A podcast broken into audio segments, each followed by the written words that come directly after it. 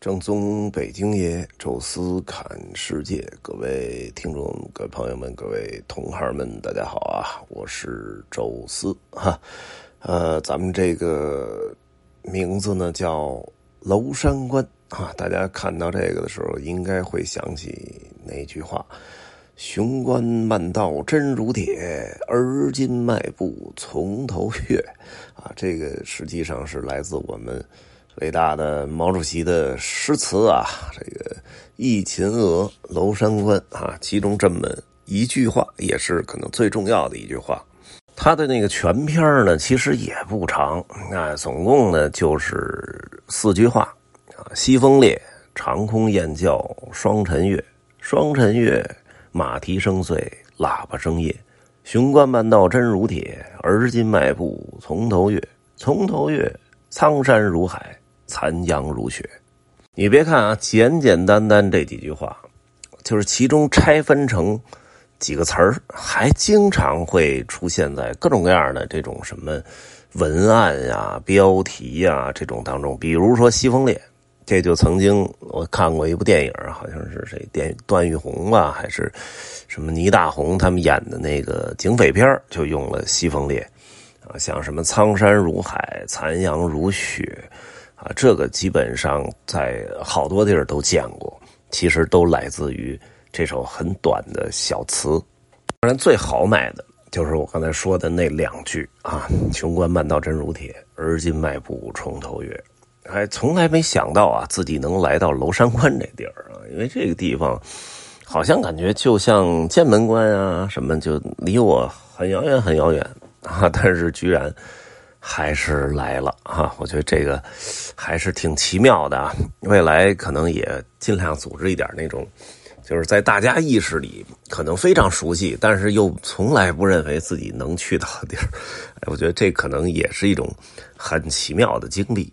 地儿之所以能来到啊，其实跟我们集合和最后收尾的这个城市有关系啊，就是重庆。呃，当时呢想的就是全国嘛，坐飞机。呃，像这种重庆这种直辖市，肯定是机票更便宜，航班选择更多啊，所以当时就，呃，这个选择了重庆，而且确实也比较了一下租车价格啊。贵阳呢，其实租车价格是不便宜的，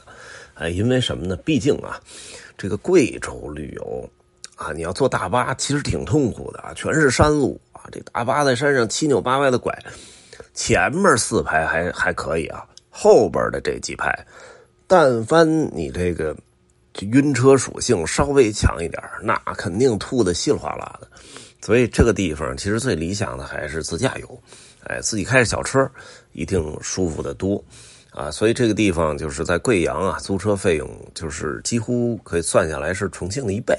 那我说那不如就从重庆开始啊，这样也方便。从重庆开始呢。往南下，第一站首先当然就要去遵义，而去遵义的半路上就会路过这座娄山关，它其实就是一座大山啊，那个大山还巍峨耸立啊，正好是拦在了重庆和贵州的中间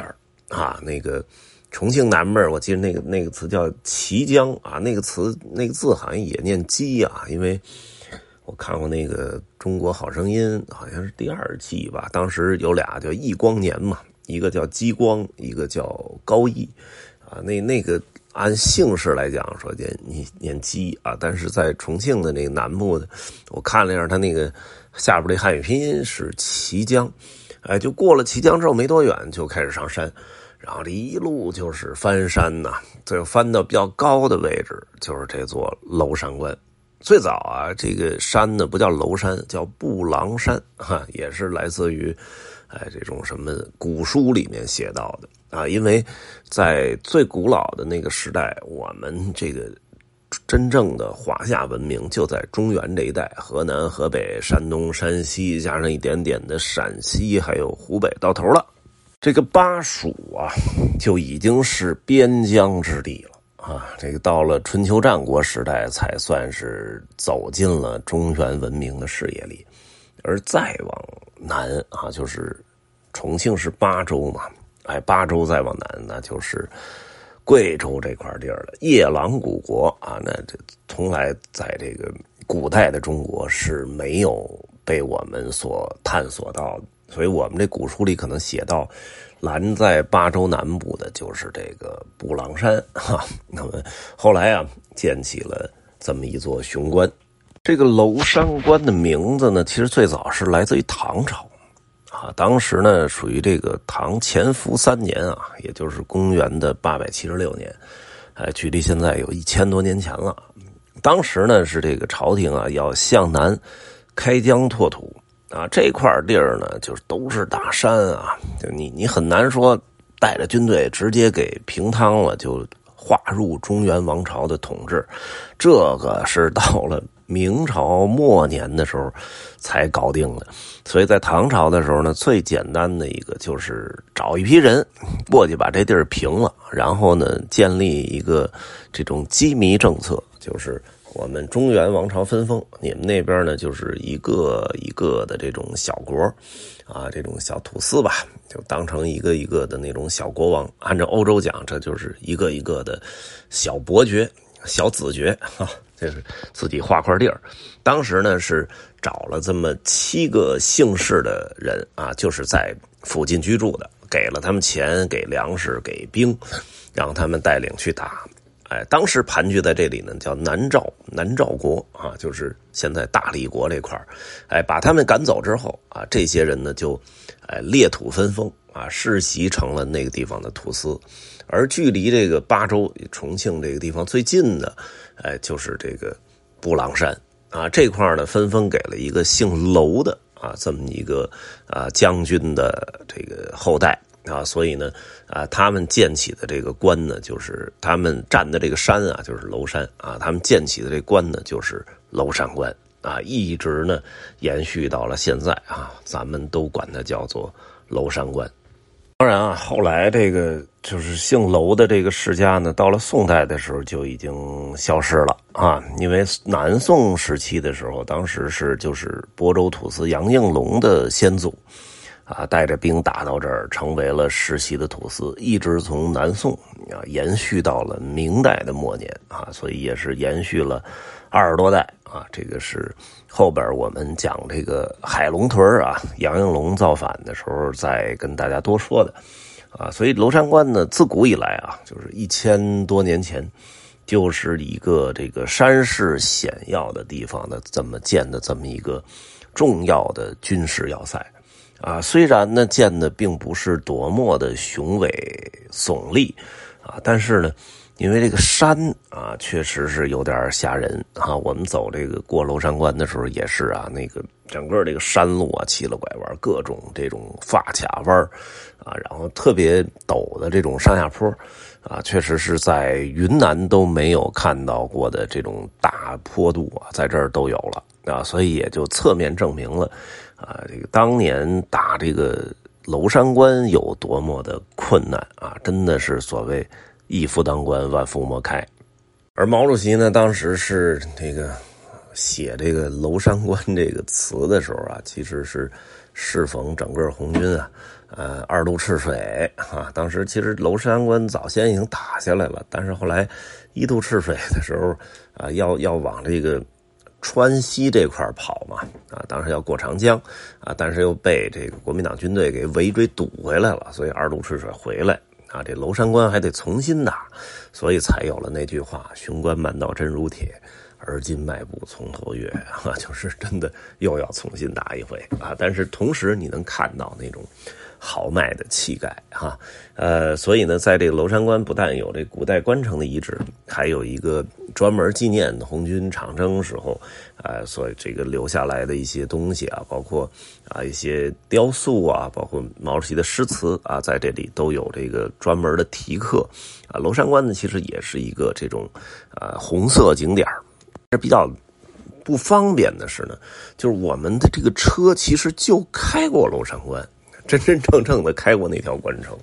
啊，但是呢，不让你停，啊，两侧呢有无数的摄像头照着，啊，因为确实它那个路也不是很宽啊，它也没在那附近规划出任何停车场，稍微往下走一点呢，其实也有几块是可以停个几十辆车的那种停车场，全都是封闭的，啊，都写着内部停车什么，但是其实那停车场你一辆车也看不见啊。完了就是各种摄像头在那标识标明了禁止路边停车，什么拍照，什么罚分什么的，吓得你就一路往前开，就往前开了至少得有十五到二十分钟。才看到一个特别大的停车场，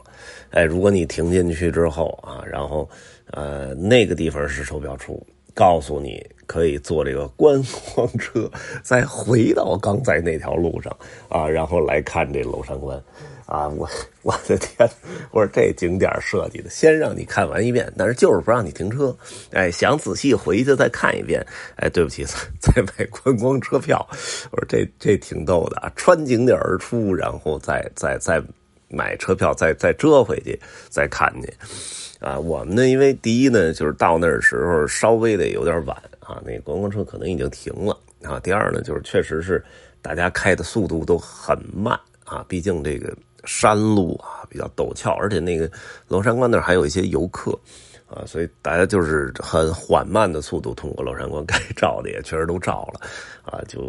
就算了啊，就没有看。另外，除了这个娄山关的关城之外啊，呃，在到娄山关之前，也就是在娄山关的靠北一点啊，因为当时我们直接下高速呢，就是所在娄山关所在最大的一县城那块叫桐梓县。桐呢是梧桐树的桐，梓呢是桑梓的梓，哈，桐梓县呢这个感觉上还挺发达的啊，因为正好是在这个遵义和啊重庆中间的一个中间点啊，那么这块这个县城建的也都不错。我们呢是当时挑了一个。这个什么央视什么味道啊，什么好多节目在这儿拍过，什么味觉中国什么的，一个黄焖鸡的餐厅啊，吃了一顿之后，啊，继续向前开啊。有关吃饭呢，我们到时候还是专门找一期吧，跟大家来单独说说啊。那么这个呃，我们下面就是说到的是这个景点啊，就是娄山关北边有一个叫万亩花海，当时啊，其实也没对这个地儿有太。高的期望值啊，因为有关这个万亩花海的这种游记啊，包括啊大众点评上提供的照片都非常的少。后来仔细研究了一下啊，应该是这个。呃，这个万亩花海这这块呢，建了一个酒店，好像是开元集团建的吧，就是那种小木屋啊，营造出那种乡村的风景，然后有点《桃花源记》那感觉啊，采菊东篱下，悠然见南山，那远处那山都挺漂亮。然后他人工的去营建了一个这种小路，然后有一些花儿什么的，但是还我觉得还远远到不了花海的那种。感觉啊，虽然花的种类很多，有樱花，有桃花，啊，有这个映山红，也有杜鹃，啊，就各种各样的花吧。尤其在现在这个这个这个季节啊，确实有很多争先开放，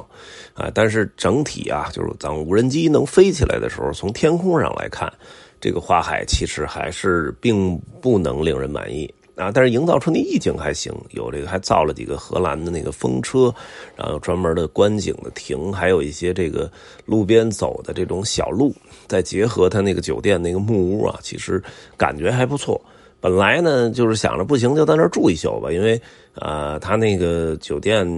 五百多吧，我记得查的时候，呃，但是呢确实开的时间有点太短了。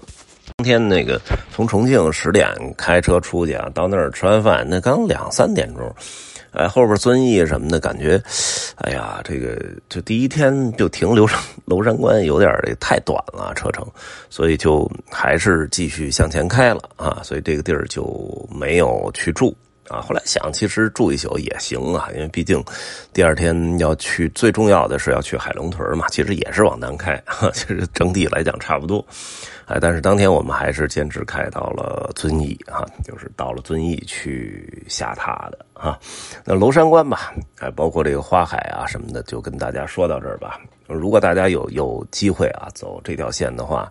那万亩花海呢，如果确实赶上春暖花开的季节，你可以进去看一看。啊，但是我不要抱太高的期望值，跟我们之前提到什么罗平的油菜花田呐，包括这个啊后边我们说到百里杜鹃，这都没法比。啊，其实就是一个相对比较开阔的一个大花园